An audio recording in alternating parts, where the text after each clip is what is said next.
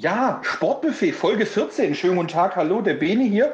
Wunderschönen guten Abend. Der Ingo ist heute Abend mit mir. Hallo Ingo. Schönen guten Abend. So, und dann sind wir dieses Mal, äh, zumindest zu Beginn, auch drei Leute, auch wenn Louis sich aus ähm, privaten Gründen entschuldigen lässt. Aber wir haben einen hochkarätigen Gast, über den wir uns sehr freuen. Äh, er spielt beim, äh, er spielt in Babelsberg in der Regionalliga Nordost. Daniel Frahn, schönen guten Abend, hallo. Ja, schönen guten Abend in die Runde. hallo nach Babelsberg. Ähm, Daniel, schön, dass du für uns Zeit hast. Freut uns. Ähm, äh, die erste Frage an dich natürlich so kurz nach der Saison. Ähm, wie siehst du die Saison für Babelsberg? Wie ist es für euch gelaufen? Wir hatten uns ja ähm, am Anfang der Saison kurz darüber unterhalten und da warst du der Meinung, es sieht nicht ganz so rosig aus. Ihr habt den Trainer getauscht in der Saison ähm, und jetzt im, im Nachhinein, wie siehst du die Einschätzung? Wie ist es für euch gelaufen?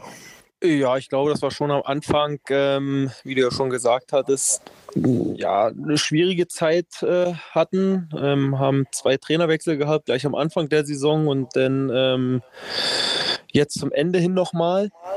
Ähm, ich glaube, wir haben eine gute Hinrunde gespielt. Ähm, ja, auch ein bisschen bedingt durch das Erfolgserlebnis im DFB-Pokal natürlich gegen Kräuter Fürth ähm, und dann mit dem Highlight gegen RB Leipzig ähm, hat uns dann so ein bisschen durch die Hinrunde getragen. In der Rückrunde hatten wir dann ja schon das ein oder andere Problem, ähm, haben nicht mehr so viele Tore geschossen, ähm, haben ja zwölf Spiele in Folge dann auch nicht gewinnen können, ähm, konnten unser Ziel, einen einstelligen Tabellenplatz oder sogar, ja, glaube zwischen sechs und neun irgendwie wollten wir eigentlich landen, ähm, haben wir nicht geschafft, sind am Ende Elfter geworden, sind im Landespokal auch im Halbfinale ausgeschieden. Ähm, ja, also von der Platzierung konnte man nicht ganz so zufrieden sein. Nichtsdestotrotz, ich glaube, mit den ganzen Umständen, die wir denn im Verein hatten, ähm, ja, war es eine, eine Saison, die okay war.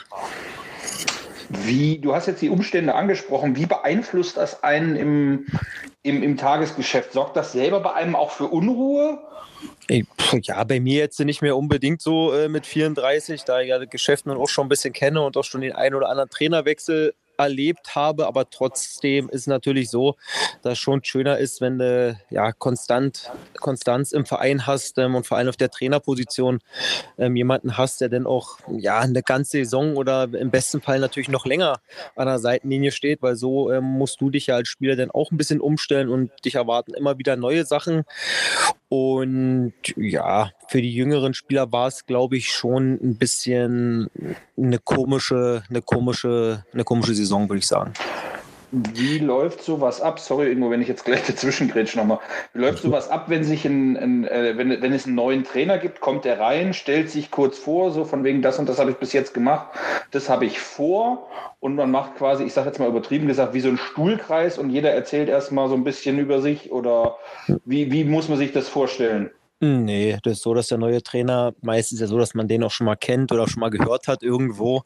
Ähm, ja, einfach in die Kabine unten reinkommt, ähm, sich selber kurz vorstellt, seine Idee ähm, vorstellt, aber eigentlich auch nicht im Großen und Ganzen. Ich glaube, das passiert dann mehr oder weniger im Laufe der Zeit. Und sonst viel mehr passiert da eigentlich nicht. Dann geht schon wieder über normal in den Trainingsbetrieb, ins Tagesgeschäft. Man selber, ähm, also wie du jetzt erklärt hast, dass man sich da wie in, in, so einer Runde hinsetzt und jeder erzählt mal seine Lebensgeschichte äh, von den äh, 20, 25 Spielern. So ist das nicht. Also der Trainer kommt wirklich ganz kurz in eine Kabine, stellt sich vor und dann ähm, geht es auch schon los. Und dann über die Zeit lernt man sich ja noch ein bisschen genauer kennen und man, er oder der Trainer lernt die Spieler kennen, wir lernen den Trainer kennen. Und ja, dann läuft es eigentlich so. Trainerposition ist ein gutes Stichwort. Du hast ja selber die, die B-Lizenz, mhm. bist ähm, in der U13, habe ich das richtig? Jawohl. Bist du Trainer? Ja. Äh, Gibt es da Pläne für später, dich dann weiter in diese Richtung äh, zu, zu qualifizieren, zu entwickeln und dann an der Linie zu stehen? Oder ist das nur für den Norden? Nee, also mein, mein Ziel oder mein Traum ist jetzt schon, ähm, ja, auch im Männerbereich dann irgendwann mal an der Seitenlinie zu stehen. Leider ist es jetzt auch mittlerweile so, dass der DFB ja die Regularien, da würde ich mal sagen, ein bisschen angezogen hat, dass man nicht mehr ganz so leicht ähm, ja, die Lizenzen machen kann, wie es noch vor einem halben Jahr oder vor einem Jahr war, wo man ja dann ähm, ja, die A-Lizenz auch schnell machen konnte, die ja dann auch berechtigt, ähm, Regionalliga-Trainer zu sein. Das alles ist jetzt nicht mehr ganz so einfach. Das kann man jetzt alles neben dem Fußball mehr oder weniger als aktiver Spieler nicht ganz so einfach machen, weil man dann halt auch schon eine Mannschaft selber trainieren muss, um dann auch die A-Lizenz erwärmen zu können oder besser gesagt sich dafür qualifizieren zu können erstmal. Ähm, und deswegen mal sehen, ja, wie sich das so in naher Zukunft entwickelt. Aber mein, mein Traum ist es schon, ähm, ja, auch die nächsten Lizenzen zu machen und dann halt auch irgendwann ja mal als Trainer an der Seitenlinie stehen zu können. Jetzt ist aber so, dass du ja im Frühjahr erst noch, wenn ich da auch richtig informiert bin, deinen Vertrag nochmal verlängert hast um zwei Jahre. Bis ja, Sommer 24 bleibst du in Babelsberg. Was macht Babelsberg auch aus, dass das passt zwischen, zwischen dir und auch dem Club? Ja, in erster Linie ist natürlich für mich Heimat. Also meine ganze Familie ist hier, meine Freunde sind hier. Ähm, ich glaube, das ist sehr, sehr ausschlaggebend ähm, dafür, dass ich mich hier unfassbar wohlfühle. Ähm, ja, ich glaube, das sind so die Punkte, die, die ja, das Ganze zwischen mir und den Vereinen halt so zum Teil auch besonders machen, weil ich von hier komme, ja, jeden mehr oder weniger im Verein und ringsrum um den Verein kenne.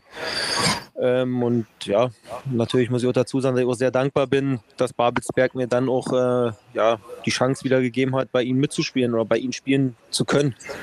Und mhm. deswegen ähm, ist das natürlich, ich glaube, für beide Seiten mittlerweile eine tolle Sache.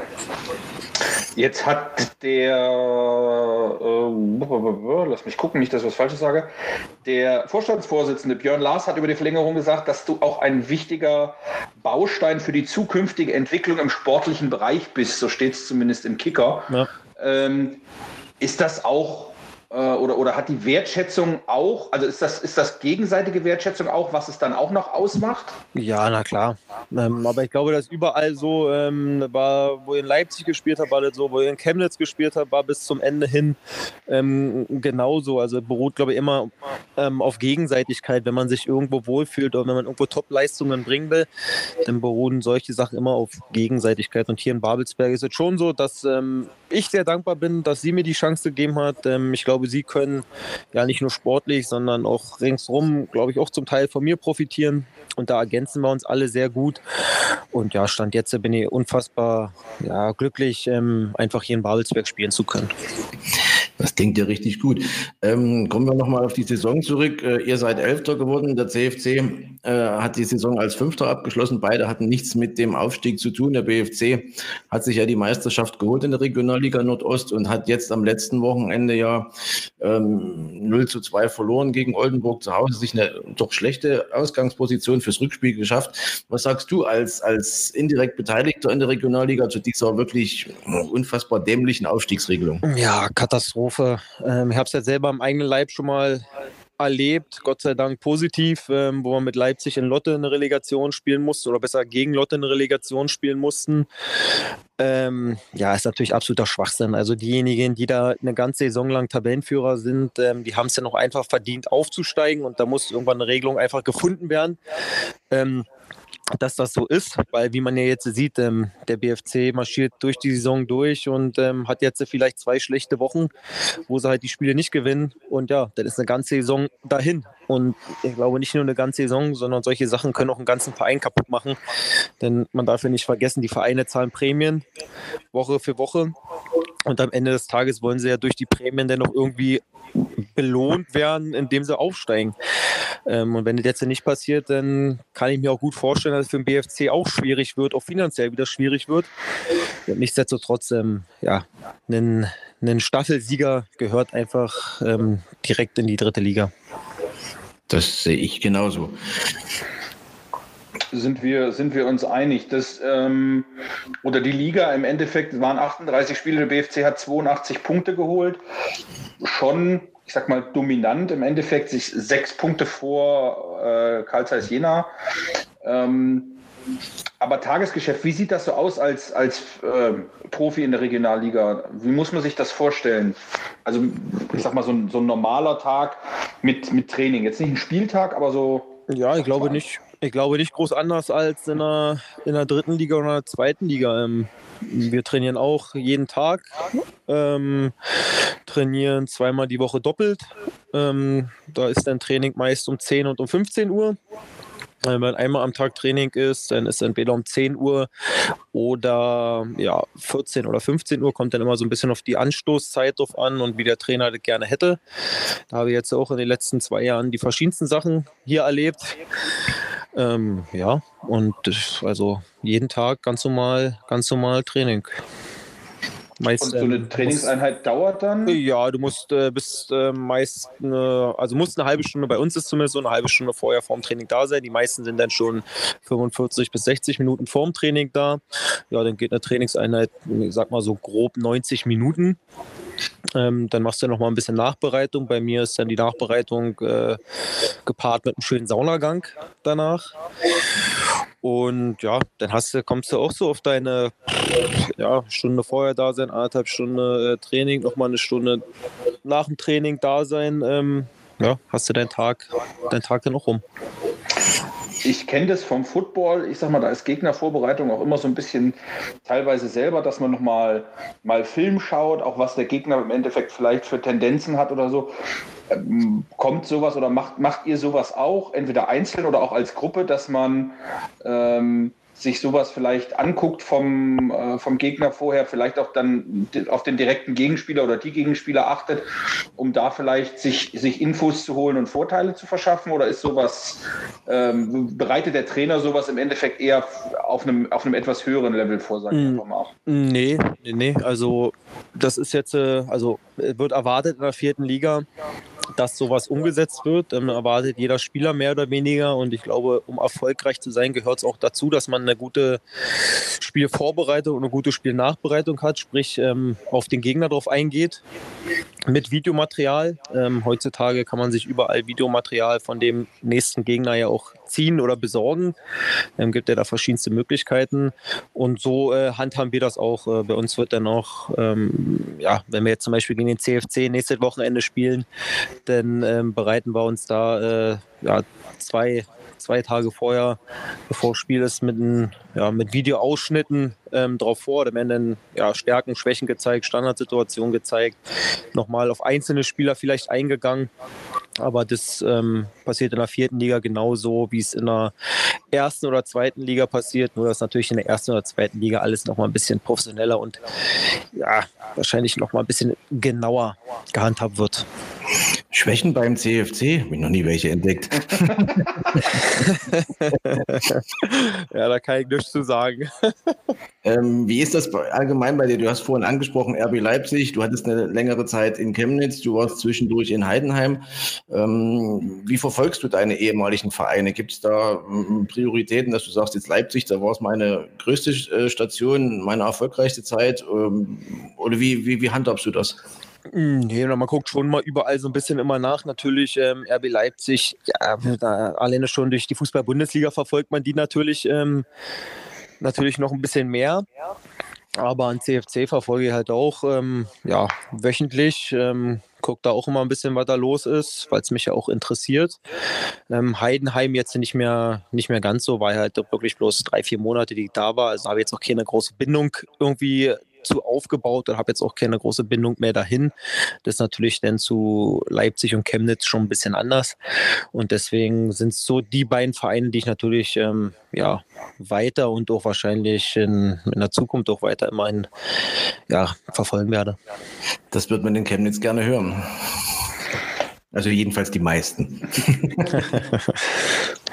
du hast äh, selber schon angesprochen, ihr seid im äh, Pokal dieses Jahr in der zweiten Runde dann rausgeflogen gegen oder mit einem 0 zu 1 ausgeschieden gegen RB Leipzig. Ähm, gibt einem das jetzt in der Nachbetrachtung ein anderes Gefühl, wenn man weiß jetzt, dass Leipzig jetzt im Endeffekt den Pokal gewonnen hat und man kann quasi sagen, man ist gegen den späteren Pokalsieger ausgeschieden? Äh, vor. ja, ja, ja, vielleicht so für, für Gewissen, wenn man äh, schlafen geht, dann kann man vielleicht daran denken und sagen, ja, man ist gegen den äh, amtierenden Pokalsieger rausgeflogen. Aber ich glaube, für uns alle war es einfach ein Riesen-Highlight. Ähm, für die Leute hier in Babelsberg. Das Stadion war voll.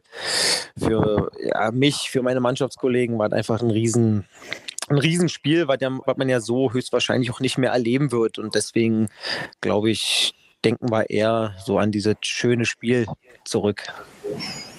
So soll es ja auch sein. Äh, hast du am Wochenende Champions League Finale geschaut? Ja. Ja. Zufrieden? Nee, ich wäre, ich wäre äh, eher mit Liverpool gegangen. Ja, da, da sind wir uns so alle drei einig, wie es aussieht. Ja, äh, nee, Papa ist ja, mein Papa ist großer Liverpool-Fan und ähm, da bin ich natürlich auch eher, eher für Liverpool und natürlich wegen Jürgen Klopp. Äh, hätte ich denen schon sehr gegönnt. Ja, auf jeden Fall, schon allein wegen ihren Fans. Also das ist für mich mal noch so ein Traum, irgendwann ja, in, ja. in Enfield stehen und ähm, wahrscheinlich 10 Zentimeter Gänsehaut und dann You Never Walk Alone singen. Ansonsten war ja am Wochenende auch noch die Auslosung im Pokal für die nächste Saison. Hast ja. du da was mitbekommen? Ja, mitbekommen, dass der CFC natürlich gegen Union spielt. Ist natürlich ein sehr schönes Spiel. Ähm, da könnt ihr mal überlegen, mit meinem Papa mal vorbeizugucken. Der ist ja riesen Union-Fan. Ähm, und ansonsten, ja, gibt es ja da ein paar interessante, ein paar interessante Begegnungen. Eintracht Frankfurt-Magdeburg ist natürlich sehr interessant. Dresden, oh ja. Dresden gegen Stuttgart ist sehr interessant. 1860 Dortmund. Also waren ja schon ein paar, waren ja schon ein paar Leckerbissen wieder dabei. Ja, kann man nicht meckern. Äh, ich persönlich sehe das Los Union weiß. ich, wirklich, ich musste nur gerade lachen. Ich habe gestern Abend, der Ingo war noch unterwegs, ich habe ihm die Auslosung geschickt und daraufhin kam nur ein, ach nö. Also stimmungsmäßig, Stadion wird mit Sicherheit voll werden. Und ähm, ja. ich hatte vorneweg, hatte ich in, der, in den Gruppen so ein bisschen mit diskutiert. Ich war so der Meinung, gibt uns Sandhausen eine machbare Sache. Dann kam aber zurück gegen Sandhausen, hast du viereinhalbtausend Zuschauer, fliegst mit 0 zu 1 raus, hast du gar nichts erreicht. Musste ich äh, anerkennen, ist richtig. Jetzt gegen Union wird die Hütte, denke ich mal, voll. Es wird mit Sicherheit auch Stimmung werden. Ohne Ende Union wird gut Fans mitbringen und dass die Stimmung machen können, das wissen wir aus der alten Försterei. Ja. Ähm, und ähm, vielleicht ist ja einer von diesen Tagen, man weiß es ja manchmal nicht. Wir hatten ja schon einige Pokalfights in Chemnitz. Manchmal geht es ja dumm zu. Ja, deswegen, wir hatten auch, wir haben uns auch ja, geärgert. Kann man jetzt vielleicht auch so sagen, dass wir Kräuter Fürth in der ersten Runde hatten. Ähm, aber im Endeffekt ist es ja doch ganz gut ausgegangen. Ja, ich weiß, du warst mit Kräuter Fürth nicht zufrieden, da hat man uns drüber unterhalten. Richtig. Ja, schauen wir mal. Ähm, wenn, wenn, vielleicht klappt es ja, wenn ich werde auch zum Pokalspiel kommen, dann komme ich vielleicht mit auf die Tribüne. Jawohl. Gut. Wir sind eigentlich soweit durch mit unseren Fragen. Ähm, wir bedanken uns ganz recht herzlich bei dir, Daniel. Wünschen dir ähm, jetzt erstmal eine schöne Urlaubszeit. Wie lange habt ihr jetzt frei? Ja, wir haben noch bis zum 20.06. frei. Also ist noch ein bisschen. Ähm, ich fliege jetzt denn nee, am Freitag mit äh, Kind und Kegel in der Türkei. Da machen wir mal zehn Tage ein bisschen Urlaub und dann starten wir ab 20.06. wieder in eine Vorbereitung. Da wünschen wir dir ganz erstmal einen schönen Urlaub, äh, dir und deiner Familie und dann einen guten Start in die neue Saison, verletzungsfrei, viele Tore. Und ich persönlich freue mich schon, jetzt wo Corona dann hoffentlich nur endgültig vorbei ist, auf die beiden Spiele gegen Babelsberg, dass es endlich mal klappt, dass es wieder mit Zuschauern stattfindet. Jawohl, darauf freue ich mich auch schon ganz besonders. Habe es ja die letzten zwei Jahre nicht geschafft, äh, auch bei den Spielen in Chemnitz dabei zu sein, aber waren ja eh keine Zuschauer da. Und deswegen hoffe ich auch, ähm, ja, dass ich denn in Chemnitz vor einer vollen Hütte spielen kann. Definitiv. Wunderbar, dann bedanke ich mich bei euch. Wir haben zu danken für die Einladung. Liebe Grüße an deine Eltern von uns hier aus Hessen. Machen wir, bestelle ich. Bis zum nächsten Mal. Ciao, ciao. Ciao.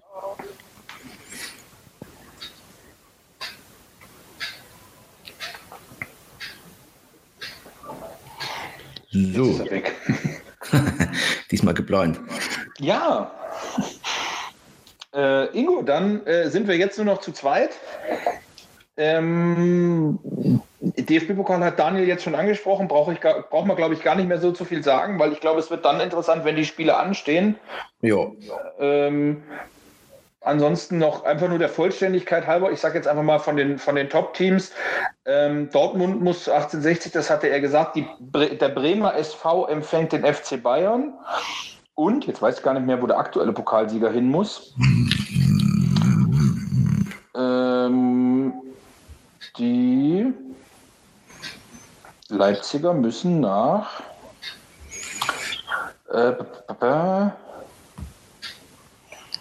denn doof? Da, Hier. nach Teutonia Ottensen, das ist äh, Hamburg, habe ich gestern in der Auslosung mitbekommen. Ich musste jetzt aber mal widersprechen. Bremer SV gegen äh, äh Bayern München, das war letztes Jahr. Ja. Viktoria Köln. Mein Fehler, Entschuldigung. Ich war irgendwie auf Bremer SV. Die, die haben Schalke bekommen. Auch äh, Tradition Attraktiv, ohne Ende. Attraktives Los, natürlich. Genau. Äh, das wird dann aber erst dann äh, interessant. Ich glaube, ich wirklich, wenn es, also wir können jetzt vorher viel drüber reden, aber. Nein, Auslosung ist immer erstmal, das ist für einen Tag Diskussion. Ich denke mal, das ist bei den meisten Fans heute sowieso schon durch. Wenn die Spiele dann anstehen, genau terminiert sind, dann lassen wir sich mal überraschen. Genau. Äh, was man schon sagen kann, ist, dass die Spiele von äh, Bayern und ähm, Leipzig jeweils äh, später stattfinden. Äh, und zwar nicht im August, wenn die restlichen Partien anstehen, sondern erst im September. Denn die beiden Mannschaften spielen ja im Supercup. Und ähm, der wird am 30. Juli äh, ausgetragen und vom 29. Juli bis 1. August ist die erste Pokalrunde und weil es zu Überschneidungen führt, sind die zwei Spiele dann später erst. Ist man ja mittlerweile gewöhnt im deutschen Fußball. Ich finde es ähm, schade, weil an so einem Wochenende soll das weitergehen und dann hast du die Woche später dann die Auslosung und dann spielst du als Verein XY gegen den Sieger aus. Das, ich finde sowas aber ist halt so, Termine wird gerade in diesem Jahr wird es ja nun äh, relativ schwierig durch die Winter-WM. Es muss alles zeitlicher losgehen, es muss alles zeitlicher zu Ende sein. Ja, ist halt so, müssen wir so hinnehmen. Genau. Dann machen wir vom Pokal einen Sprung Richtung Liga 1, schlage ich vor, ähm, wo ich allerdings nur zwei Themen habe. Das erste ist, dass äh, Robert Lewandowski heute ein Interview gegeben hat mit der polnischen Nationalmannschaft, wo er gesagt hat, und ich zitiere, es ist sicher, dass meine Geschichte mit den Bayern zu Ende geht.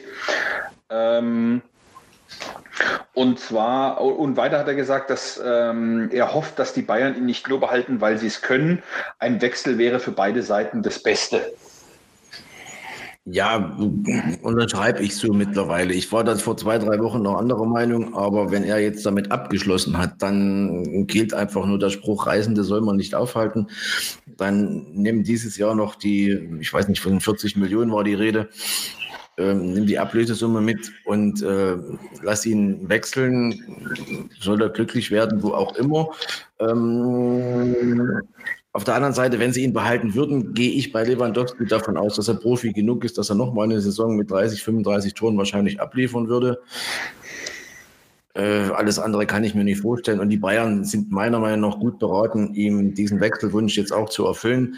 Er hat äh, für die Bayern wahnsinnig viel geleistet. Er war so gut wie nie verletzt. Er, hat ein, er ist ein Top-Profi, der äh, seinen Körper in Schuss hält, der für sich für den Verein reinhängt. Er hat immer Leistung gezeigt. Dann soll man ihm jetzt auch keine Steine in den Weg legen und soll ihn einfach wechseln lassen. Okay, Olli Kahn hat dazu gesagt, Wertschätzung ist keine Einbahnstraße. Warum Robert diesen Weg gewählt hat, kann ich Ihnen nicht sagen. Solche Äußerungen in der Öffentlichkeit bringen keinen weiter. Robert wurde hier zweimal in Folge Weltfußballer. Ich denke, er sollte wissen, was er im FC Bayern hat. Hat Olli Kahn bei Sport 1 gesagt zu dem Thema. Hm, ja, aber wie gesagt, ähm, Reisende soll man nicht aufhalten. Wenn er sich nicht mehr zu hundertprozentig mit den Bayern identifiziert, ist da eigentlich äh, für die komplette nächste Saison immer ein Nebenkriegsschauplatz, äh, turnusmäßig. Jede Woche wird in der Bildzeitung im Kicker und wie sie nicht alle heißen, eigentlich die ganze Woche darüber diskutiert. Ähm, das müssen sich die Bayern nicht antun, finde ich. Du, du bringst halt einfach künstlich Unruhe rein, was man umgehen könnte. Und du hast das Problem, wenn er dann mal eine Phase hat, wo er vielleicht nicht trifft, aus welchen Gründen auch immer, kommt dann so, kommen dann so Fragen auf wie, spielt er jetzt schon gegen den Verein? Ähm, ja. oder, oder lässt er sich hängen oder sowas, vielleicht, wo er aber selber einfach, wo es gar nicht dran liegt oder so, ähm, oder wo er, wo er alles gibt und es soll halt einfach nicht sein. Ähm, um, um sowas zu umgehen, kann man das halt einfach im Endeffekt, ähm, sollte man da vielleicht, sollte man da wirklich drüber nachdenken, ob man ihn dann ziehen lässt.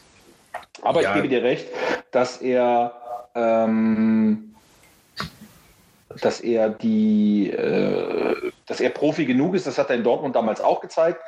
Ähm, da hat er auch gesagt, er möchte wechseln. Da hat Dortmund gesagt, kannst du, aber erst wenn du deinen Vertrag erfüllt hast. Ähm, und daraufhin hat er gesagt, alles klar, okay, dann spiele ich weiter. Und dann äh, hat er das ja, gemacht. Von daher gehe ich davon aus, dass er auch seinen Vertrag dann erfüllt, wenn die Bayern darauf Wert legen.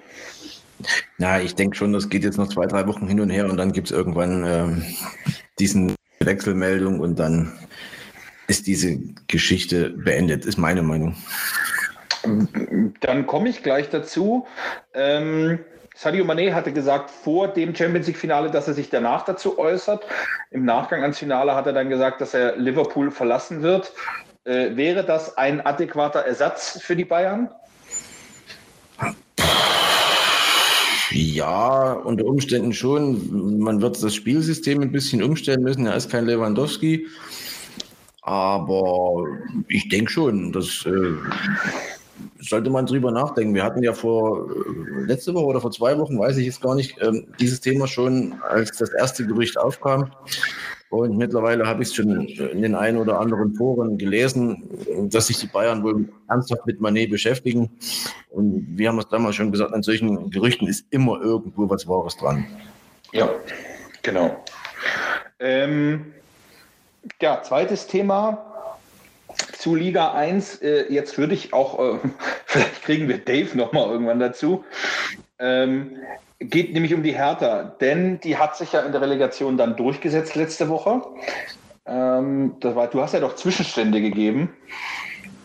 Ähm, ja. Äh, vom, zumindest am Montag von dem, von dem Hamburg-Hertha-Spiel.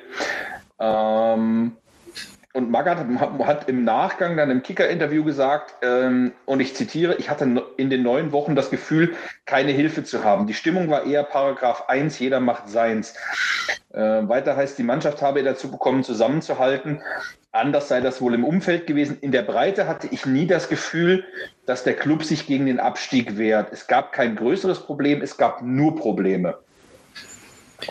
Ja, das ist, ähm, das hat ja Dave schon angesprochen damals und ohne, ohne dieses Riesenproblem wärst du auch nie in diese Situation gekommen als Berliner Truppe, dass du in die, in die Relegation musst und ähm, dass du wochenlang keinen Sieg einfährst, dass du wirklich grottenschlechten Fußball spielst.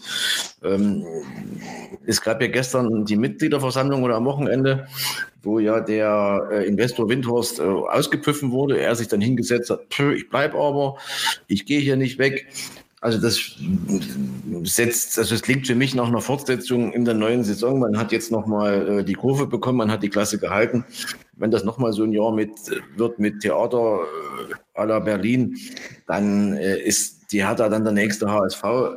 Man bettelt jetzt zwei, drei Jahre und irgendwann ist es dann mal soweit und dann bleibst du halt in der zweiten Liga hängen. Das ist einfach so. Und da muss man entweder jetzt mal komplett einen Rundumschlag machen und muss komplett neu strukturieren vom, vom Investor her, vom, na gut, vom Management, da bin ich jetzt, ähm, also was Freddy Bobic angeht, schon überzeugt, dass da jemand ist an der Position, der Ahnung von der ganzen Geschichte hat. Wobei in Berlin äh, die Trainerverpflichtung von Danny Schwarz, Danny Schwarz, ja. Nee, da, äh, Moment, warte. Schwarz. Heißt er? Ja, Sandro Schwarz. Sandro Schwarz. Ähm, also das, was ich mitbekommen habe, wird sehr, sehr kritisch gesehen. Da ist niemand so richtig zufrieden mit dieser Personalie. Ja, das ist halt wieder so, wenn die ersten drei, vier Spiele nicht gewonnen werden oder kein guter Fußball gezeigt wird, dann geht die Diskussion sofort wieder los. Dann hast du noch den Investorenstreit ähm, und die ganze Geschichte. Dann hast du nächstes Jahr das gleiche Problem und irgendwann geht es einfach mal nicht mehr gut. Ja, wohl wahr. Ähm, Ja, dann haben wir Thema erste Liga schon äh, abgehandelt. Ist ja nicht mehr so viel los momentan. Ist ja nicht so viel los, genau. Ansonsten am Wochenende, Daniel hat es auch schon, oder ihr hattet es schon angesprochen, das Champions League-Finale ähm, in Paris. Äh, und äh, unglücklicher hätte man ein Finale oder hätte es nicht laufen können. Ähm, denn nicht nur aus unserer Sicht hat Liverpool verloren, nein, es gab auch drumherum nur Probleme. Ähm, denn die Zustände beim Einlass waren so schrecklich. Also laut UEFA war es, weil die Fans so spät da waren. Ähm, man muss sie aber auch einfach nicht reingelassen haben. Das war so das, was man so mitbekommen hat, auch über Social Media.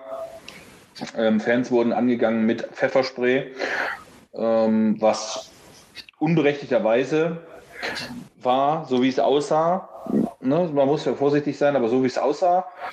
Ähm, und äh, dadurch hat sich der komplette Anpfiff schon mal 36 Minuten nach hinten verschoben.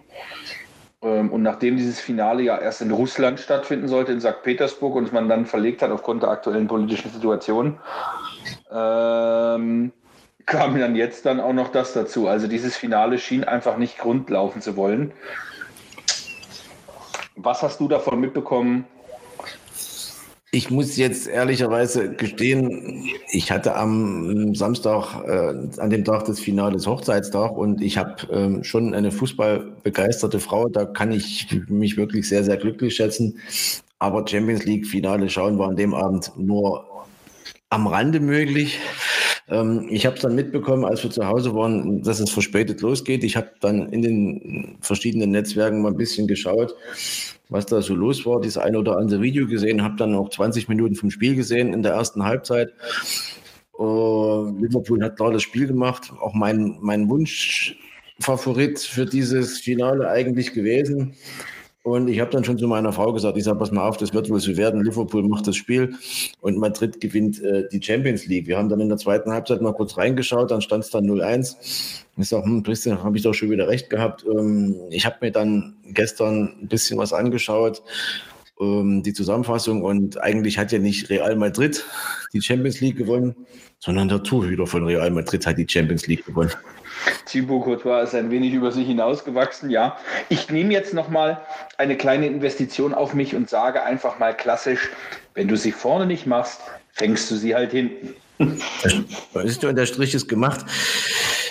Ähm, ja, ja, kann man so, kann man so sehen. Aber wie gesagt, das ist ja jetzt nicht, äh, dass da mit Unvermögen oder irgendwo was, das war wirklich halt eine saustarke Torhüterleistung. Damit Keine Frage, aber die, also die, ich meinte das im, eher im Sinne von, dass die kompletten ähm, Statistiken, was das Ganze angeht, halt für ähm, Liverpool gesprochen haben. Also 24 zu 4 Torschüsse, mehr Ballbesitz, ähm, weniger Fehlpässe eine bessere Passquote, mehr Ballbesitz, äh, ne? mehr Ecken, 6 zu 2 und trotzdem macht Real die Bude. Ja, damit musst du bei Real immer rechnen. Das ist die eine Geschichte. Und äh, Statistiken. Totgesagte, totgesagte leben länger. Das war ja auch im Spiel gegen Man City schon so. Erstens das und äh, es ist ja nur keine Laufkundschaft Real Madrid und dass sie immer ein Tor für ein Tor gut sind, brauchen wir uns nicht drüber unterhalten. Jetzt ist es halt wieder so ausgegangen.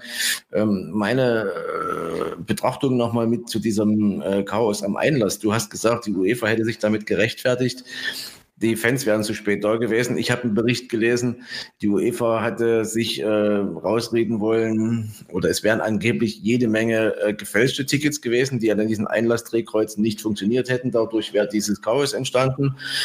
Ähm, kann, ich, kann ich nicht nachvollziehen, kann ich weder bestätigen noch man kann es dementieren. Man weiß es nicht, was ist wahr.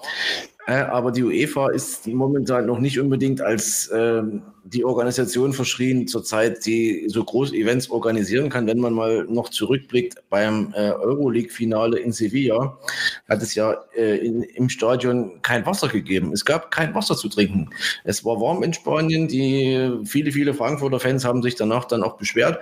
Ähm, das kann nicht sein, wenn so ein riesengroßer Verein, äh, Verein sage ich Verband, wie die UEFA Finals ausrichtet und das ähm, zweimal eigentlich völlig in den Sand setzt, dann sollte man sich mal Gedanken machen, ob man nicht ähm, vielleicht mal in solche Sachen investiert, das ganze Geld, was man über Fernsehrechte, über Werbepartner und so weiter einnimmt, äh, und nicht überlegen, wie kann ich noch mehr Spiele in die Champions League bekommen, wo kann ich noch einen Wettbewerb aufmachen, wo kann ich noch irgendeinen super, super, super Cup ausspielen, sondern dass man einfach wieder an die Leute mal denkt, die diese ganze Sache ähm, leben, die ins Stadion kommen, die Fans. Das ist wichtig. Und wenn ich in Sevilla in einem Stadion, wo es warm ist in Spanien, kein Wasser zur Verfügung stellen kann oder dass ich bei Eintrittskontrollen nicht in der Lage bin, in Paris, in einer, einer Stadt und mit einem Stadion, die solche Sachen schon öfters gemacht haben, ähm, das, da, da passt was nicht zusammen. Das ist lange genug bekannt gewesen. Also hier muss sich die UEFA wirklich an die eigene Nase fassen und ähm, da mal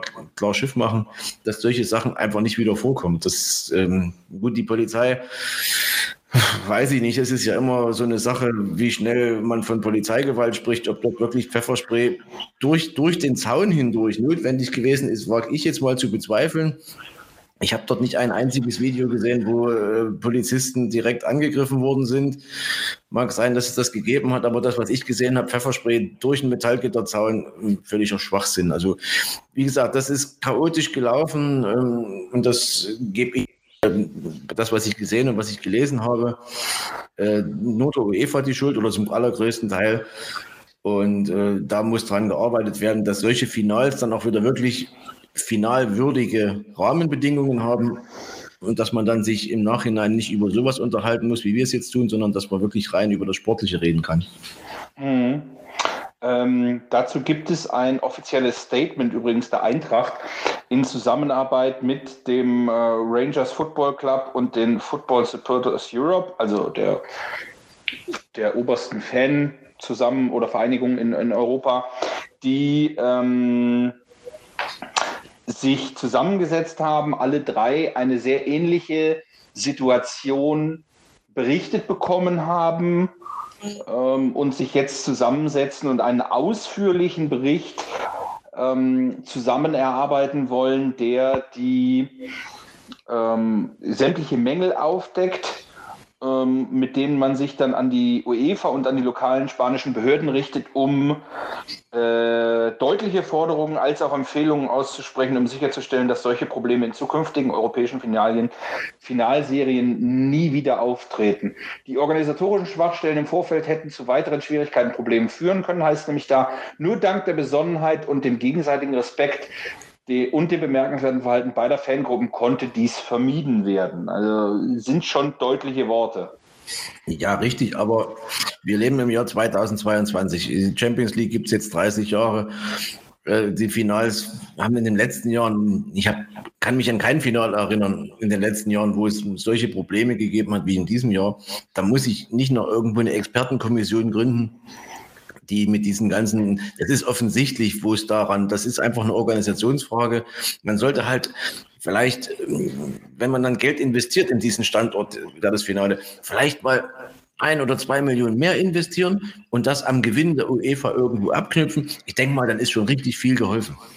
Ja, das Ding ist halt auch, du kannst halt auch, ich sag mal, jeden selbst jeden Dorforganisator fragen, der dir wieder sagt, da hast du noch ein Problem, da hast du noch ein Problem, da hast du noch. Also ich denke bei solchen Sachen immer, und das ist jetzt vielleicht mal abseits vom Sport, aber wir hatten in, oh, ich glaube 2010 oder 2011, ich weiß gar nicht mehr genau, wann dieses, dieses, diese Tragödie war bei der Love Parade, die aber ja dadurch zustande kam, dass Eingang und Ausgang durch einen, eine Passage im Endeffekt laufen, gelaufen ist.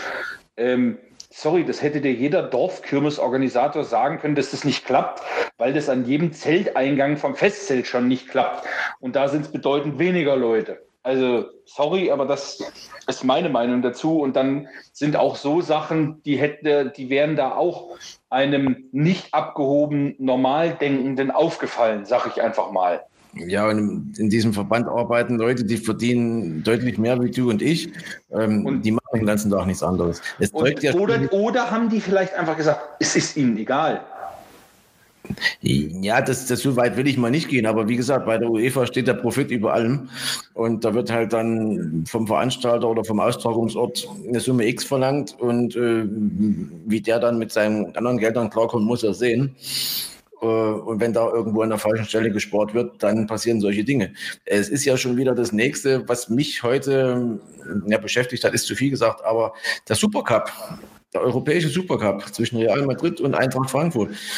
Ähm, ich finde es wahnsinnig schön. Gut, geht man mal nach Finnland, macht dort ein Spiel in Helsinki in einem Stadion mit 35.000 Zuschauern. Ähm, tut mir leid, wenn ich Real Madrid habe.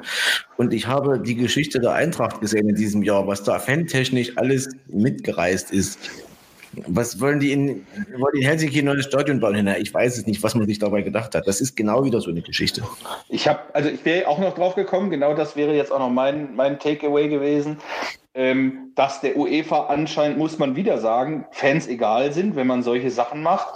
Ähm, wo ich aber äh, im Endeffekt auch sage, weißt du, du hättest halt auch wieder das Camp Nou nehmen können und die Eintracht wäre mit 30.000 hingefahren. Ich habe jetzt irgendwo gelesen, dass irgendein Eintracht, äh, irgendjemand von, von den Eintracht-Fans geschrieben hat, ja, 36.000 kriegen wir voll. Wo geht dann Paris, äh, wo geht dann Real hin? Ne? Also, ja, das ist ja das. Ist ja das. Und, äh, die, und die, die, werden ja wahrscheinlich noch nicht mal so viele Fans reinlassen, weil da kommen ja dann wieder irgendwelche wichtigen Offiziellen äh, die dann ja. ähm, noch Karten brauchen. Schnittchen essen und Stößchen und gucke hier und gucke da, aber vom Fußballspiel gar nichts mitbekommen. Ja, ja, ja. so wird es wieder laufen. Ähm, böse Zungen haben ja am Wochenende auch behauptet, äh, als es dann eine halbe Stunde später angepfiffen wurde, äh, Madrid oder Liverpool, ach, die drücken sich doch momentan nur noch vor der Eintracht.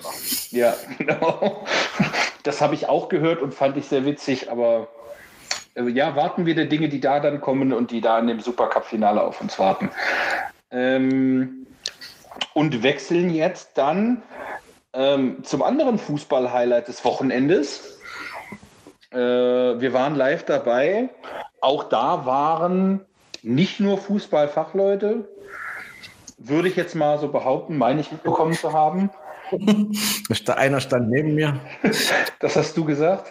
Eine. Ähm, äh, aber wir waren gestern äh, beide zugegen auf dem Kattenloh in Weidenhausen. Der Adler, die haben es perfekt gemacht.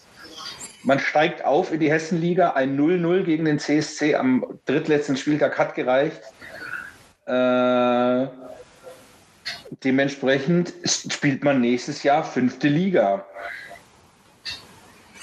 Ja, jetzt ist es perfekt. Wir haben die letzten Wochen sehr oft drüber gesprochen, haben philosophiert und haben ausgewertet. Gestern hat man es wirklich perfekt gemacht.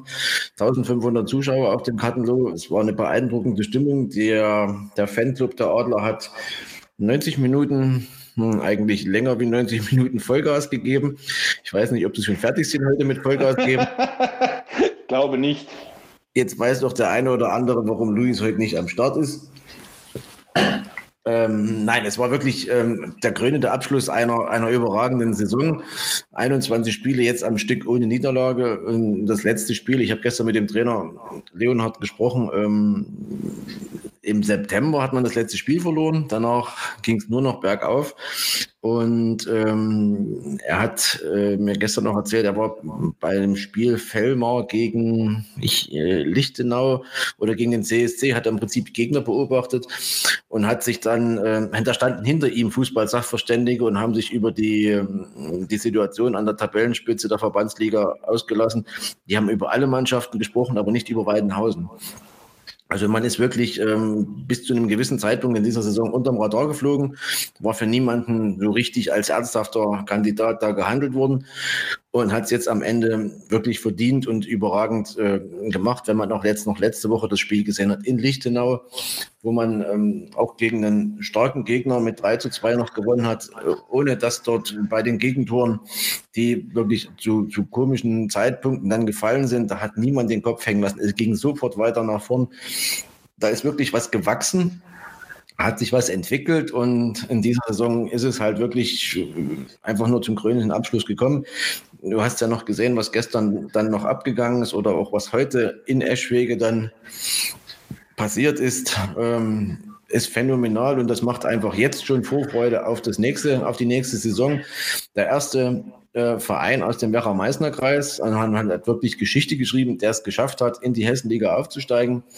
Und nächstes Jahr kommen dann halt so äh, Eintracht Frankfurt 2 mit dem Fußballgott Alex Meyer. Man fährt nach, nach Kassel, Baunatal und da gab es gestern schon Ankündigungen, Heimspiel in Kassel, in Baunatal besser gesagt. Also das wird mit Sicherheit eine riesen, riesen Nummer. Und ähm, ich kann auch jetzt schon verraten, äh, für alle, die uns hören, nächste Woche wieder reinhören, definitiv, weil dann haben wir wieder einen ganz großen aus dieser Adlerfamilie mit zu Gast. Das hat er mir gestern versprochen.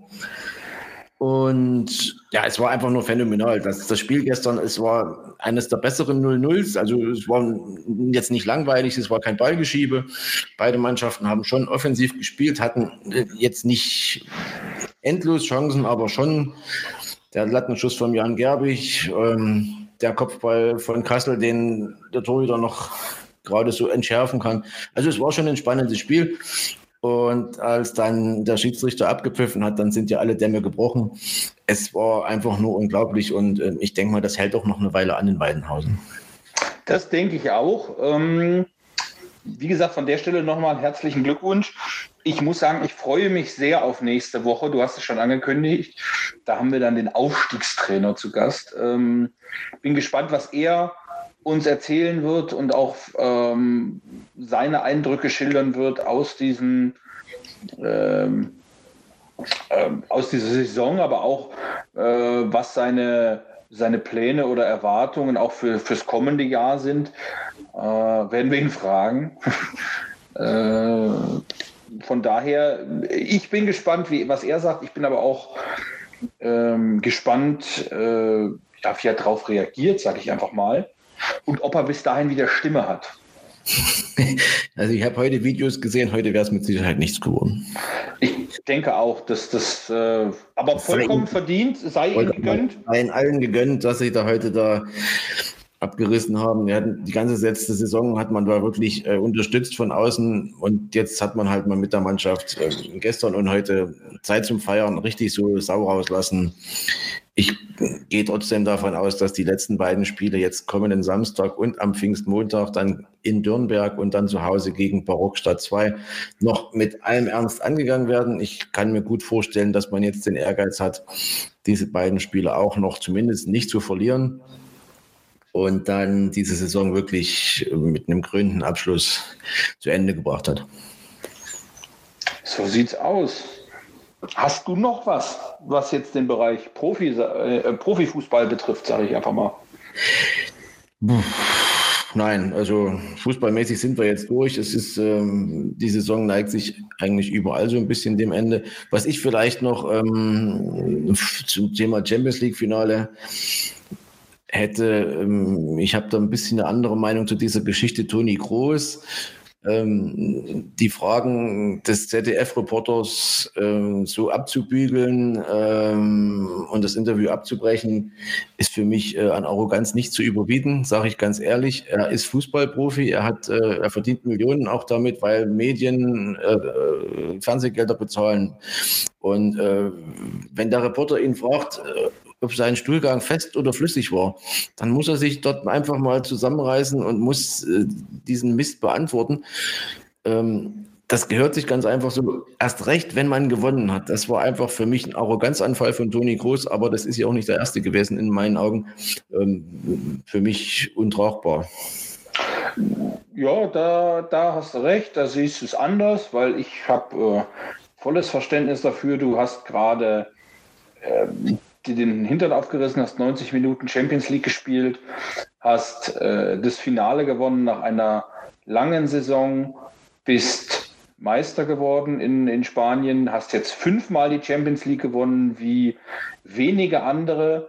Ähm, wobei ich glaube, dass immer noch viele Groß nicht so sehen wie, wie andere Spieler. Also ich glaube, Cristiano Ronaldo hat auch fünfmal die Champions League gewonnen. Also und du siehst, man sieht trotzdem Toni Kroos nicht auf so einem Level wie, wie, wie, äh, wie, wie, wie Cristiano Ronaldo. Und vielleicht ist es auch einfach ähm, richtig, sich dann mal gerade zu machen und zu sagen, ey, Alter, ich habe hier gerade gewonnen. Ähm, und warum, also das Problem, was ich mit den Fragen habe, also man kann, man kann mit Sicherheit das diskutieren, was du gesagt hast. Ähm, dass er sich die Fragen äh, oder dass, dass, er, dass es sich gehört, Fragen zu beantworten. aber es kommt auch immer darauf an, wie formuliere ich die Fragen. Und er hat, der Reporter, ich meine ähm, äh, Jochen Bayer, wenn mich nicht alles täuscht, hat die Fragen alle in Anführungszeichen negativ formuliert. Der hat ja nun auch nicht gerade seinen ersten Tag im Journalismus. Dann formulier die Frage doch um. Richtig. Frag nicht, frag nicht, ähm, also man, kann, man hätte das Problem auch wieder selber umgehen können. Frag nicht, ja, Liverpool war doch besser, sondern was war der entscheidende Faktor, dass Real das Spiel gewonnen hat? Dann hast du die, die, die gleiche Grundinfo, die du aus ihm rausholen willst, aber du hast die Frage anders formuliert. Das ist ne? richtig. Das, ja, also das, das, journalistisch war das, war das äh, Quatsch, da brauchen wir uns nicht drüber unterhalten. Die Fragen waren einfach nur äh, schlecht. Aber Toni Groß hat genauso gut äh, schlechte Spiele, eine schlechte Phase. Äh, da muss er einfach drüber stehen. Er ist äh, ein gestandener Fußballprofi, meiner Meinung nach, ähm, schon immer einen ganzen Ticken überbewertet. Ähm, und äh, er sieht sich da ein bisschen selber in einer Position, wo ich ihn nicht sehe. Aber gut, ich mache auch bloß Podcast und gewinne keine Champions League. Aber äh, da muss er sich in so einer Situation einfach am Riemen reißen und muss dann, das kann man auch, das haben Spieler schon anders gemeistert, solche Situationen. Die haben dann ähm, die Fragen dann ironisch beantwortet oder sonst was. Das kann man sich einfallen lassen, aber das war einfach nur arrogant. Ich muss, ich muss wenn du sagst, Fragen anders beantwortet, äh, ich muss an den Footballspieler aus der NFL denken, Marshawn Lynch, der im Zuge vor dem Super Bowl ähm, gibt es einen Media Day, wo man quasi eine Pressekonferenz geben muss und Marshall Lynch hat eine Abneigung dagegen gehabt und hat dann jede Frage beantwortet mit der Aussage, ich bin nur hier, damit ich keine Geldstrafe bekomme. Jede Frage in dieser Pressekonferenz und war dann auch relativ schnell wieder weg. Aber er sagte jedes Mal, I'm just here, so I won't get fined. War ja, ja, richtig. So, so, so kann man das machen. Das zeigt von, von Mitdenken und von Größe. Wenn er der Meinung ist, ich, ich mag das nicht, dann hat es umgangen, hat es dementsprechend, das hätte Groß genauso machen können. Er ist eigentlich intelligent genug, um da auf so eine Frage auch die passenden Antworten zu finden. Punkt. Da gehen unsere Meinungen dann in dem Fall auseinander. So soll ja. es da sein. Ich wollte gerade sagen, deswegen sind wir ja hier, deswegen diskutieren wir. Dann habe ich noch die äh, habe ich noch ein bisschen was ähm, zum Football äh, ganz kurz äh, und zwar aus der äh, erst aus der GFL aus der deutschen Bundesliga der German Football League. Äh, die Schwäbischer Unicorns gewinnen das zweite Saisonspiel. Das erste haben sie auch gewonnen zu Hause gegen die Saarland Hurricanes. Das zweite jetzt am Wochenende in Ravensburg hat man dann ebenso gewonnen führt jetzt meine ich wenn mich da nicht alles täuscht sogar äh, den, die GFL Süd an. Ähm, nicht, dass ich jetzt was Falsches erzähle. Also gewonnen hat man 55 zu 19 in Ravensburg. Ähm, genau, und jetzt die, genau, und den Süden führt man an, ähm, aber auch weil München und Straubing zum Beispiel nicht gespielt haben. Ähm, von daher äh, ist man jetzt Tabellenführer. Die Potsdam Royals, die haben letzte Woche den deutschen Meister Dresden geschlagen, gewinnen erneut gegen die Berlin Adler, ähm, die ja davor die Woche noch gegen die Rebels gewinnen konnten, also im Berlin Derby. Dresden hingegen hat jetzt am Wochenende das erste Mal als Meister gewonnen, zu Hause gegen Kiel, nachdem man den Auftakt, wie gesagt, verloren hatte in äh, Potsdam. Und am kommenden Wochenende startet jetzt die ELF, die äh, Profiliga von, vielleicht sagt es dem einen oder anderen was, Coach Izume, der da Commissioner ist. Ähm, los geht das Ganze am Samstag in Köln mit dem Spiel gegen die neu gegründeten Istanbul Rams. Am Sonntag spielt dann Wroclaw äh, gegen Leipzig. Übrigens Besonderheit bei Leipzig, kommt jetzt noch mehr was raus. Wir aus Eschwege haben einen Spieler, oder die Legionäre haben einen Spieler, der vorher hier gespielt hat, der jetzt in Leipzig spielt. Der okay. den Sprung dahin geschafft hat. Ähm, mehr dazu auf den Social Media Kanälen der Legionäre. Ähm, Frankfurt, der Meister des letzten Jahres, empfängt die neu gegründeten, das neu gegründete, neu gegründete Düsseldorf Rheinfeier. Das Ganze sogar im Free TV am Sonntagnachmittag auf Pro7 Max. Äh, Innsbruck und Wien, das Neu Neulings-Derby in Österreich gleich zu Saisonbeginn. Stuttgart empfängt Barcelona und Hamburg empfängt Berlin am Wochenende. Die äh, Spiele bis auf Köln-Istanbul alle Sonntagnachmittag, Kickoff jeweils 15 Uhr. Ähm, ansonsten ist die NBA-Finalserie steht fest. Der äh, Dominik Theiss mit den äh, Boston Celtics gegen die Golden State Warriors. Da geht es am äh, Donnerstag auf Freitag in der Nacht um 3 Uhr geht's los. Das ist das erste Spiel. Ähm, und dann ansonsten habe ich nur noch in Anführungszeichen zwei Sachen Motorsport. Formel 1 war am Wochenende in Monaco. Ähm, und dann hat es auch noch zum Auftakt äh, Daniel Theiss, Entschuldigung, ich muss mich korrigieren, Daniel Theiss heißt der gute Mann. Äh, und dann hat es am Wochenende in Monaco geregnet. Es regnet nie in Monaco. Auch doch hatten wir schon das eine oder andere Rennen und ähm, ja, aber das muss vor meiner Zeit gewesen sein eigentlich. War ja wieder spektakulär. Ähm, der Monaco Grand Prix steht ja schon seit einigen Jahren in der, in der Kritik. Nicht mehr zeitgemäß. Ähm, Hat es eigentlich auch am Wochenende wieder, wieder bewiesen. Ähm, der Schumacher-Crash an dieser Stelle da, ich meine, die Formel-1-Autos sind äh, jetzt anders konzipiert wie, wie noch vor 30 Jahren oder vor 10 Jahren. Äh, dass er wieder da glimpflich rausgekommen ist äh, aus einem halben Auto, zeigt, wie sicher die Autos sind. Aber ob es noch zeitgemäß ist, ähm, Standard sind halt immer andere Rennstrecken und Traditionen hin oder her. Ähm, man sollte echt überlegen, ob man dort noch fährt. Muss ich jetzt ganz ehrlich sagen, ich habe es immer gern gesehen. Ähm, ist so eine Sache, ergebnistechnisch. Ähm, Verstappen baut seine WM-Führung aus. Meines Wissens nach ist noch irgendwo eine eine, eine, ein Protest anhängig von äh, Ferrari wegen Überfahren der gelben Linien aus dem ähm, aus der Start, aus der Boxengasse. Und ja. ähm, muss man mal schauen, inwieweit da noch was kommt. Ähm, ja, Regen in Monaco, äh, oder sagen wir mal, Monaco ist immer so eine Sache, gewinnst du dort die Startaufstellung und es bleibt normal, dann fahren wir die ganze Weile hintereinander her. Und äh, der das am besten macht, fährt vorne weg das ganze Rennen und gewinnt. Gestern kam halt noch dazu, dass ähm, die äh, Safety Car Phasen und die ganze Geschichte alles ein bisschen durcheinander gebracht hatte, hat Leclerc dann halt, ähm, nein, Leclerc eher nicht, es war Ferrari, die gestern da wirklich ähm, gepatzt haben, taktikmäßig. Ähm, Leclerc hat auch geschimpft wie ein Rohrspatz, noch völlig zu Recht ja, muss man jetzt mal schauen. Jetzt geht es wieder auf normale Rennstrecken. Ich würde Monaco ganz ehrlich gesagt auslaufen lassen, so schön wie es früher mal war. Mit den der, Vertrag, der Vertrag ist jetzt im Sommer oder ist jetzt ausgelaufen mit dem Rennen. Es gibt noch keine Entscheidung, wie es weitergeht.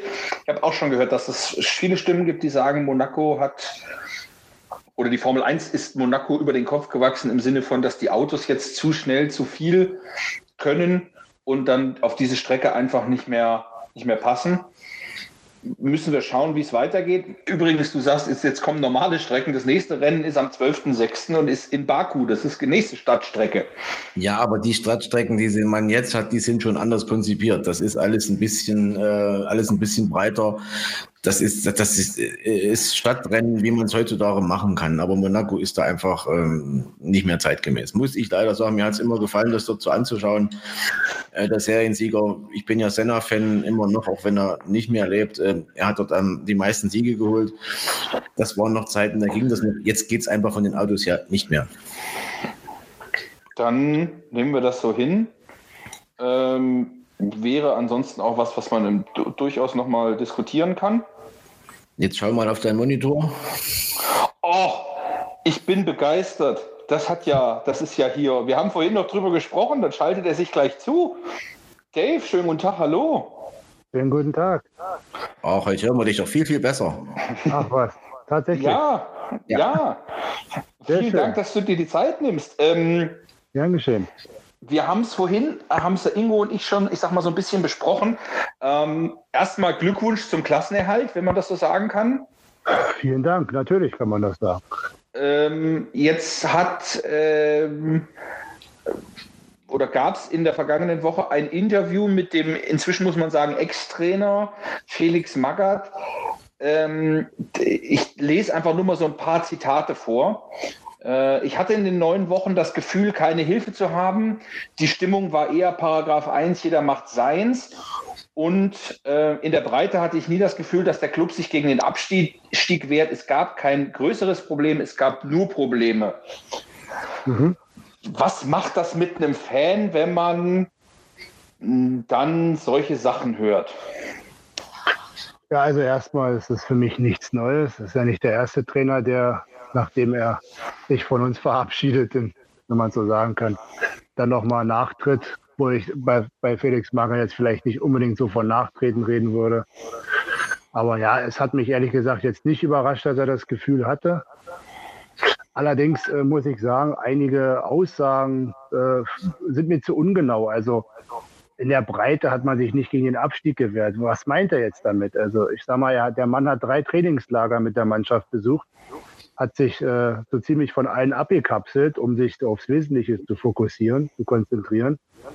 Äh, das ähm, ja, und das habe ich von einer Fanbetreuung, mit der ich auch ganz gut äh, befreundet bin, gehört. Und der glaube ich auch, dass er eigentlich auch niemanden Außenstehenden bis auf den Bobic rangelassen hat. Und deswegen wundere ich mich natürlich speziell über diese Aussage dann schon. Er hat da jetzt nicht den äh, Rückhalt gespürt. Also verwundert mich. Und einerseits hat er sich auch bei Freddy Bobic bedankt, dass er ihm die Chance gegeben hat, wieder als Trainer zu arbeiten. Ich meine, der war auch immerhin zehn Jahre weg. Und anscheinend kam auch vorher keiner auf den Gedanken, ihn zu holen. Gut, war ja im Nachhinein, im Nachhinein eine Win-Win-Situation für beide Seiten. Aber weiß ich nicht, wenn man sich einerseits bei Bobic so bedankt, dass er da ihnen wieder die Chance gibt, warum er das da jetzt so, so sagt, es, es wundert mich halt, wie gesagt. Denn wie gesagt, drei Trainingslager hat er mit der Mannschaft gehalten, hat sich von allen anderen so ein bisschen abgekapselt. Musste er mir vielleicht mal genauer erklären, was er dann damit meint. Ja, wird er ja vielleicht noch tun. Ähm, hast, hattest du nach dem, nach dem Hinspiel in Berlin noch die Hoffnung oder warst du da eigentlich schon gedanklich in der zweiten Liga unterwegs? Ja, also ich war natürlich gedanklich in der zweiten Liga schon, habe mich damit schon angefreundet. Natürlich hatte ich aber die Hoffnung und deswegen bin ich auch nach Hamburg gefahren, weil bis zum letzten Atemzug gilt auch für mich als Fan. Also man gibt einfach nicht auf, man gibt bis zum Schluss alles. Aber klar, ich habe ich hab nicht mehr dran geglaubt. Andererseits muss man natürlich auch sagen, wenn man mal so die ganze Saison Revue passieren lässt, äh, nach der Derby-Pleite hat keiner mehr einen Pfifferling auf uns gewettet. Und äh, dann kamen ja diese sieben Punkte in drei Spielen. Mit ein bisschen Glück hätten sie in Bielefeld ja sogar drei Siege am Stück geholt. Also hätten sie da nicht in der 90. noch eine Tor gekriegt. Da wäre der Klassenhalt ja schon sicher gewesen. Ja, und dann war es halt so, ne? Ein Matchball nach dem anderen vergeben. Und ja, dann hat man natürlich gedacht, jetzt haben sie einen richtigen Knacks weg. So, wer auf so dramatische Art und Weise noch eine Relegation rutscht, dann das Hinspiel mit so einer beschämenden Leistung verliert, äh, hat keiner mehr irgendwas noch auf uns gesetzt. Andererseits ist irgendwie genau das anscheinend der Punkt bei der Mannschaft, wo sie sich dann irgendwann nochmal aufrafft. Ne? Also wie nach dem Unionsspiel. Danach, das Spiel in Augsburg, waren sie auch wie ausgewechselt. Also ich glaube, sie brauchen dieses Gefühl irgendwie, dass sie alle tot glauben. So war es für mich zumindest die Wahrnehmung. Was, was muss jetzt passieren, dass die nächste Saison nicht wieder so chaotisch verläuft? Oh, das ist eine sehr gute Frage. Oh Gott, ja. Müsste ich weit ausholen. Also erstmal muss der wir Kader. Haben, wir haben Zeit. also erstmal muss der Kader in der Breite viel, viel besser besetzt werden. Ja? Wir haben die ganze Saison de facto ohne Flügelspieler gespielt. Das äh, kann ich mir bis heute auch nicht erklären, wie Bobic auf die Idee kam, keine Flügelspieler zu verpflichten. Es haben Leute, die in der, im zentralen Mittelfeld spielen, auf dem Außen gespielt. Dadurch, dadurch hat uns extrem an Tempo gefehlt. Die Außenverteidiger ebenso. Ich meine, Pekarik, äh, habe ihn echt gern, aber der Mann ist auch schon 35 und kann eigentlich nicht sein, dass der jede Saison äh, 34 Spiele machen muss, weil wir keine Alternative haben. Aber es ist so. Und ja, wie gesagt, die Außenpositionen sind auf jeden Fall zu schwach besetzt. Dann brauchen wir jetzt vor allen Dingen mal einen Trainer, der auch mit in Ruhe arbeiten kann und auch mal etwas aufbauen kann. Und ja, vor allen Dingen müssen diese Störgeräusche von außen aufhören. Ja, das wäre also jetzt die nächste Frage gewesen. Ja, genau. Am. Wochenende war ja Mitgliederversammlung, da war ja schon wieder richtig Action, was ich gelesen habe.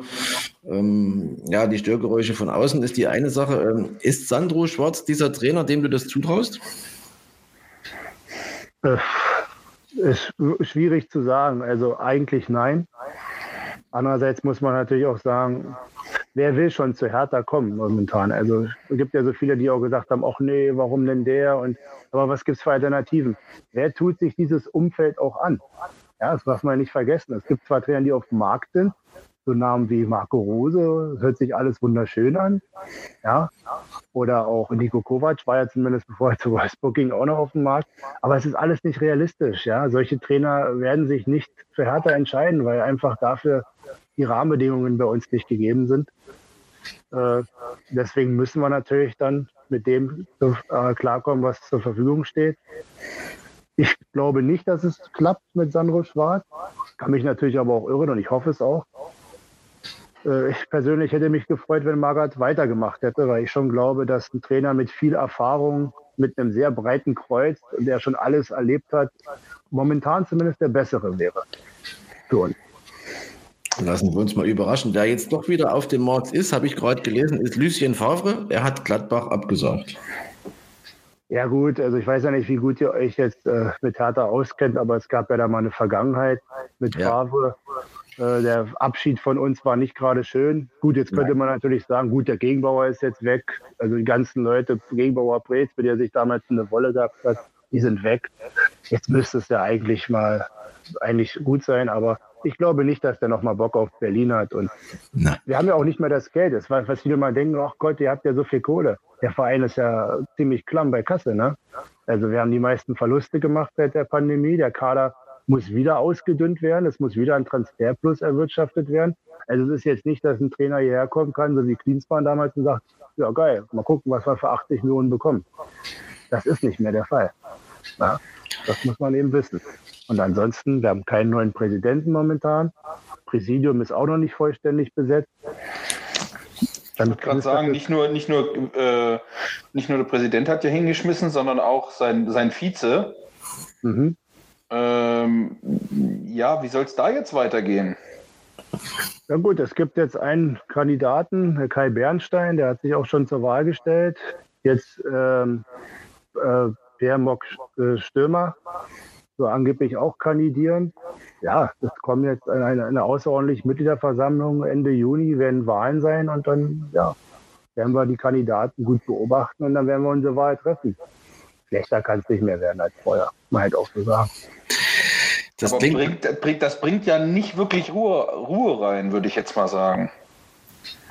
Ja gut, aber mit dem Gegenbauer weiterzumachen, hätte er auch keine Ruhe reingebracht. Denn, äh, mein Gott, der Mann ist 14 Jahre da, sind zweimal mit ihm abgestiegen, fast ein drittes Mal. Äh, es muss jetzt ein Neuanfang her. Es ist halt so. Also wenn es nach mir gegangen wäre, weiß nicht, ob ihr es bei der letzten Folge noch gut verstanden habt. Also war zwar euphorisiert, als Bobic kam, aber in meinen Augen hätte er eigentlich auch gehen müssen. Denn für diese katastrophale Kaderzusammenstellung und äh, drei Trainer verschlissen, beziehungsweise zwei Trainer verschlissen, äh, weiß ich nicht, ist nicht gerade ein gutes Zeugnis für ihn. Und aber gut, er hat wahrscheinlich zu langen Vertrag unterschrieben, verdient viel Geld und vielleicht wäre jetzt eine Entlassung zu teuer. Keine Ahnung, also ich werde ihn sehr kritisch beobachten. Hat mich noch nicht überzeugt, was er das Jahr halt geleistet hat dort. Das klingt äh, nach einer interessanten Zeit, die auf euch zukommt. Also da kann man wirklich nur, nur wünschen, dass es sportlich äh, gut losgeht mit der neuen Saison, dass wenigstens auf der Seite ein bisschen Ruhe einkehrt, dass man die, die anderen äh, Baustellen dann vielleicht so Stück für Stück äh, beheben kann, dass äh, im Umfeld von Hertha BSC wieder Ruhe einkehrt und dass man sich aufs Wesentliche konzentrieren kann. Und das ist halt nun mal erfolgreich Fußball spielen. Ähm, Ingo, ich hake noch mal ganz kurz ein. Du hast vorhin ähm, gesagt, äh, und ich, ich äh, greife es jetzt mal so ein bisschen aus der Luft, ich nehme mal sinngemäß, äh, wenn jetzt keine Ruhe eingeht äh, oder einkehrt, dann könnte Hertha das neue Hamburg werden. Also ein nächstes Mal Relegation, dann quasi um den, um den Abstieg äh, erneut betteln und dann äh, runtergehen und in der zweiten Liga äh, sich, ich sag mal, festsetzen. Dave, wie groß ist die Angst, dass das Ganze jetzt genau in die Richtung geht, wenn keine Ruhe reinkommt? klar ist die Angst gegeben und der Vergleich mit dem HSV ist, äh, ist äh, zutreffend, auf jeden Fall. Natürlich. Ich meine, man muss sich nur die Platzierung der letzten Jahre angucken. Ne? Ich meine, von Saison zu Saison es immer weiter runter. Platz 10, Platz 14, Platz 16. Wir sind schon äh, stark gefährdet und man darf halt nicht die Augen verschließen. Wir haben jetzt den Klassenhalt mit Ach und Krach geschafft. Wie gesagt, der Kader muss verstärkt werden, klug verstärkt werden, ohne irgendwelche Summen aus dem Fenster zu schmeißen. Gut, haben wir jetzt ja auch nicht, aber muss halt, halt clever auf dem Transfermarkt agiert werden. Muss ein Trainer sein, der auch äh, zur Philosophie passt, des Vereins und vor allen Dingen auch zum Spielermaterial. Es wird ganz schwer, definitiv. Wir sind äh, schon auch nächste Saison der Abstiegskandidat Nummer eins. Das ist halt so. Wie wichtig wäre es, sorry, ich grätsch nochmal dazwischen. Ingo. Ja. Äh, wie wichtig wäre es, wenn, oder wie wichtig für die Mannschaft wäre es, wenn jetzt einer wie Kevin Prince Boateng nochmal verlängert? Ja, ich kann dem Verein nur raten, mit ihm zu verlängern. Denn äh, was Magath im Interview auch gesagt hat, er ist der einzige Leadership in, dem, in der Mannschaft und der einzige, der auch die Mannschaft anscheinend ja auch äh, weiß nicht, ob ihr das Spiel in Hamburg gesehen habt, aber es war nun kein Vergleich zum ersten Spiel.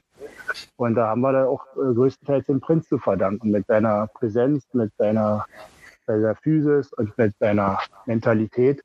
Hat er da schon die Mannschaft ein Stück weit äh, dahin geführt, äh, wo sie jetzt ist, zum Klassenheit. Also auf jeden Fall. Ich bin auf jeden Fall dafür, dass der Prinz bleibt. Und wenn er eben nur eine Viertelstunde spielt, immer, es, es reicht. Entweder bringst du als Joker oder meinetwegen spielt er mal eine Halbzeit. Ist ja klar, dass der Körper nicht mehr so mitmacht. Aber er ist ein Mentalitätsspieler und der Einzige, den wir haben. Und sicherlich auch ein wichtiger Baustein, ähm, noch außerhalb des Spiels, äh, im Training oder wenn die Mannschaft da ist, als, als Ansprechpartner für Jüngere. Ja, ich glaube schon, dass so ein Spieler wirklich wichtig ist. Den brauchst du und äh, wenn er eine gute Zeit hat, 60 Minuten, 70 Minuten oder halt eingewechselt, aber er ist auch neben dem Platz wichtig für den Verein. Es ist eine Integrationsfigur und ein Ansprechpartner. Ich finde auch, der äh, hat einen großen Anteil am Klassenerhalt, dass es noch geklappt hat und sollte man wirklich drüber nachdenken. Ja, definitiv. Ich denke jetzt aber mal, der Bobic wird nicht so blöd sein und äh, gerade jetzt, wo wir wieder in einem Umbruch sind, das heißt, der Umbruch heißt, jetzt kommen wieder neue Spieler, die müssen integriert werden. Und äh, da, ja, das heißt, dass du da wieder keine Führungsachse hast und dann kannst du eigentlich nicht den einzigen, der, der diese Mentalität besitzt, ähm, aus dem Vertrag gehen lassen. Also das wäre wär fahrlässig. Ich hoffe es nicht. Und ja, dann hoffe ich natürlich auch, dass Belfodil bleibt. Hat ja auch nur einen Jahresvertrag. Und ja, unser Pekarik natürlich. Bin gespannt, wie da die Pläne im Verein sind. Wir haben einen großen Umbruch angekündigt. Mal sehen, wie groß er am Ende wirklich wird. Dann drücken wir euch die Daumen, dass es ähm, in der nächsten Saison ruhiger wird und ähm, dass es zumindest sportlich erstmal läuft. Die anderen Baustellen, denke ich mal, äh, sind längerfristig. Ähm, Dave, ich bedanke mich oder wir bedanken uns bei dir, dass es so kurzfristig geklappt hat, dass wir heute nochmal zu dem Thema besprechen konnten. Ja, klar, gern geschehen. Viele Grüße nach Berlin und toi toi toi für die neue Saison. Ja, also wenn wir neue Saison Mittelfeldplatz erreichen, also meinetwegen auch im unteren Mittelfeld, dann wäre ich vollkommen zufrieden. Aber Dankeschön. Ja. Gerne doch. Also, alles Gute euch, ne? Schöne Grüße nach Berlin. Danke, ciao. Ciao. Ja, das war jetzt mal ganz spontan, habe ich mich mal noch mit sagen, hast du während der Sendung quasi noch organisiert nebendran. Ja. Ich bin begeistert und ich bin auch sehr happy mit unseren Fragen, die dann so, ich sag mal, spontan aus der Hüfte kamen. Ja, kann man nicht meckern. Ne? Man, wir lernen langsam dazu. Wir lernen wir waren dazu. wir waren beim Motorsport. Ähm, da habe ich dann noch was dazu beizutragen. Monaco haben wir abgehakt, äh, im wahrsten Sinne des Wortes. Ähm, gestern war auch wieder ähm, MotoGP. Man war in Italien zu Gast in Mugello. Ähm, drei finde ich jetzt unspektakuläre Rennen, was halt äh, herausragend war. Äh, Ducati gewinnt mit der Werks-Ducati, also mit der, mit der roten, äh, das Heimrennen mit einem Italiener. Also das ist sozusagen der Grand Slam, den du als Motorradhersteller erreichen kannst. Äh, mm. Pego Banania gestern die Sache wunderbar nach Hause gefahren. Es war ja eben ein dominantes Rennen von ähm, Ducati allgemein. Unter den ersten 14 Motorrädern in der Startaufstellung waren neun Ducatis. Das sagt alles. Fabio Quattararo, der Weltmeister, noch Platz zwei. Ähm, und äh, was sich ja jetzt noch herausgestellt hat am Wochenende, äh, morgen wird Marc Marquez in die USA fliegen und wird äh, sich nochmal operieren lassen. Der Arm wird nochmal gebrochen, wird nochmal komplett neu operiert, in der Hoffnung, dass dann endlich Ruhe einkehrt, dass er seinen Körper wieder so auf dem Motorrad bewegen kann, wie er es braucht für seine ja doch aggressive Fahrweise. Und äh, er wird jetzt die nächsten Rennen ausfallen. Man hofft, ihn bei den letzten Rennen nochmal im Fahrerlager zu sehen. Ich persönlich bezweifle das. Äh, die WM ist für ihn komplett gelaufen. Jetzt einfach nochmal wirklich operieren äh, und dann so lange Ruhe reinbringen, dass er dann zur neuen Saison vielleicht wieder mitfahren kann, aber alles andere überstürzt wäre für mich Quatsch, dann brauche ich mich nicht nochmal operieren lassen. Er ist halt so ein, so ein Heißsporn, er möchte Motorrad fahren aber er ist auch jetzt äh, am Wochenende wieder gestürzt. Ähm, ich weiß es nicht, woran es bei ihm liegt, ob es nur ähm, das Ungestüme ist oder ob er wirklich mit der Honda dieses Jahr nicht zurechtkommt. Schwer zu sagen. Jetzt wird er operiert, er ist raus für diese Saison. Schauen wir mal, wie es weitergeht. Ja, du hast ja deine, deine Meinung zu Marquez neulich schon äh, geäußert, auch als es wieder mit dem Sturz war. Ähm, von daher, über die Sinnhaftigkeit braucht man da, glaube ich, nicht mehr viel reden. Ja, wie gesagt, ich, er war jetzt jahrelang wirklich, ähm, ist am Limit gewesen, hat das Bike immer oder fast immer äh, gehalten und hat Rennen gewonnen, ist Weltmeister geworden. Und jetzt geht gar nichts mehr eigentlich. Er, er stürzt regelmäßig, äh, verletzt sich dabei, hat äh, alte Verletzungen, reißen wieder auf. Da muss, äh, also in, in, mir würde da ein, Denkprozess angestoßen werden, wo ich dann sage, was, ich muss was anderes machen, aber ich habe nicht den Eindruck, dass er etwas anderes macht. Ähm, dann kann es nur noch am Motorrad liegen, ich weiß es nicht. Also Stefan Bradl, der Ersatzfahrer dann auf der gleichen Maschine, er fährt zwar dann meistens mindestens fünf, sechs Plätze weiter hinten, das äh, liegt doch so ein bisschen an seinem an seinem Fahrstil und an seinem Talent. Aber so schlecht kann die Maschine. Gut, Honda ist dieses Jahr allgemein jetzt nicht so vorne mit dabei. Aber ähm, trotzdem, Marc Marquez hat auch ein Gehirn, auch wenn er schon ein paar Mal draufgefallen ist, ähm, zum Nachdenken und da muss sich was ändern. Weil irgendwann geht es mal richtig schief und dann ist alles zu spät. Dein Wort in Gottes Ohr. Oder in das von Marquez. Oder in das von Marquez, genau.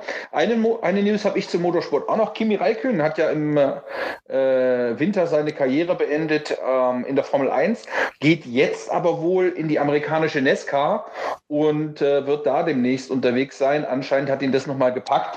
Äh, wir werden gespannt sein, was da noch so kommt. Ja, da, er wird dort nichts zu lachen haben.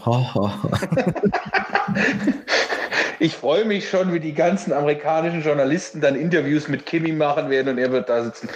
Ja, vielen Dank für das Interview. Das haben wir jetzt auch gemacht. Äh, ja. Von daher, äh, ja, sind wir gespannt darauf, auf die Themen. Die, oder auf die, die Sachen, die uns dann Kimi noch bescheren wird. Ingo, hast du noch irgendwas? Nein, das war eine, wir haben ja gesagt, wir machen heute eine Sondersendung und es war auch wirklich mit viel, ähm, mit Prominenz und äh, Spontanität und äh, Adleraufstiegen. Nein, ich bin im wahrsten Sinne des Wortes fertig. Dann machen wir den Trapattoni mit Ich habe fertig, Flasche leer. Und dann danke ich dir für deine Zeit. Immer wieder äh, gern. Fürs Organisieren unserer beiden Gäste heute und äh, freue mich dann schon auf die nächste Woche.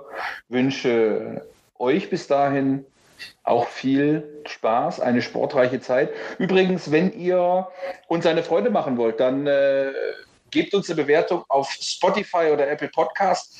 Und da könnt ihr übrigens auch, zumindest über äh, Spotify, da habt ihr in der Folgenbeschreibung den Link, da könnt ihr uns eine Sprachnachricht schicken mit einer Frage.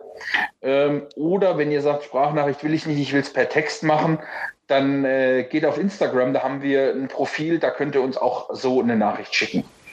Das, das, äh, dazu möchte ich noch was sagen. Also ich persönlich würde mich wirklich freuen, von unseren Zuhörern mal ein Feedback zu bekommen über das, was wir hier machen, dass man einfach mal weiß, äh, was hält man von der ganzen Geschichte und was für mich persönlich wichtig wäre, was können wir euch besser anbieten in der Zukunft. In diesem Sinne bedanke ich mich für eure Zeit, fürs Zuhören und äh, wünsche euch eine sportreiche Woche vom Sport schauen vielleicht. Sport machen, muss jeder selber wissen. Bis nächste Woche, auch wenn Pfingsten ist. Wir hören uns. Tschüss. Ciao.